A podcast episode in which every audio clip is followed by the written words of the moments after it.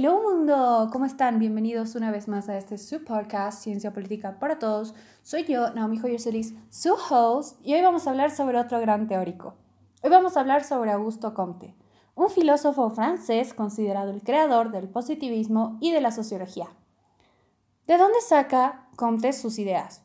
Bueno, Augusto Comte era un gran seguidor y aprendiz de Saint-Simon Basándonos en que Saint-Simon hablaba ya del positivismo y de ideas positivas, que lo hemos visto en otro episodio, y si no, lo vamos a ver en un próximo, déjamelo saber si quieres que profundice en esta idea, saca tres estadios. Nos dice que hay un estadio de pensamiento. Primero, eh, estadios, no estados, estadios. El estadio teológico, donde se atribuye todas las reacciones y explicaciones a fuerzas divinas, Luego tenemos el estadio metafísico que atribuye a fuerzas más abstractas y luego tenemos el positivismo, que es la base de las leyes universales, las establecidas por el método científico, es decir, las que puede proyectar la ciencia o comprobar la ciencia.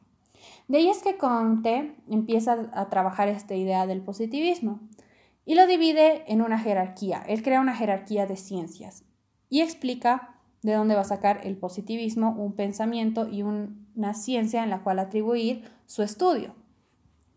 Primero está la matemática, luego la astronomía, luego la física, luego la química, luego la biología y para terminar esta nueva ciencia que era la sociología para Comte.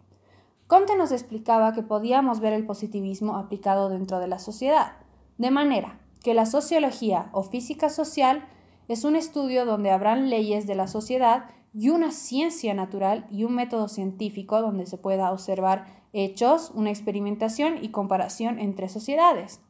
Ahora, ¿por qué todo este resumen sobre la sociología y el positivismo? ¿Por qué es tan relevante el trabajo de Comte para las ciencias políticas? Bueno, como bien explicamos en el episodio introductorio de las ciencias políticas, esta toma ayuda de otras ciencias y una de ellas es la sociología, la cual nos permite el análisis más profundo de una sociedad, comparándola con otras mediante un método científico, como plantea Comte, como método positivo. Espero te haya gustado este pequeño resumen de las ideas más grandes y centrales de Comte. Como siempre, si te gustaría que profundice mucho más en este autor o en alguna obra en específico, déjamelo saber en los comentarios, por correo o en alguna de mis redes sociales. Yo soy Naomi Joyer Solís, que estén muy bien, bendiciones, chao chao. Just don't know what to do.